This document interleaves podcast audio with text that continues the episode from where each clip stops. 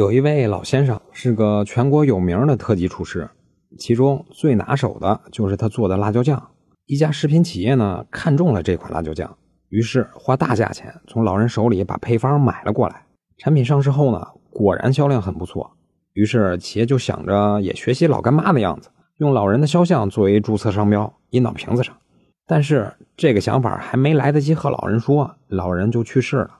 不过现在企业和老人的子女以及近亲属们商定好了，企业付一笔钱，然后就可以用老人的肖像去注册商标了。于是双方来到公证处办理肖像使用合同公证。那么这个肖像使用合同它合法吗？答案是合法。我国法律规定，死者肖像所产生的肖像利益归其近亲属支配。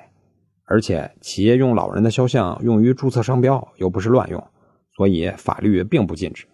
而且这个合同还可以办理公证的。那么作为父母，除了留给子女房子存款，好好打造自己的肖像，这也是能留给后人的一笔无形资产呢。以上就是今天的音频，供您参考。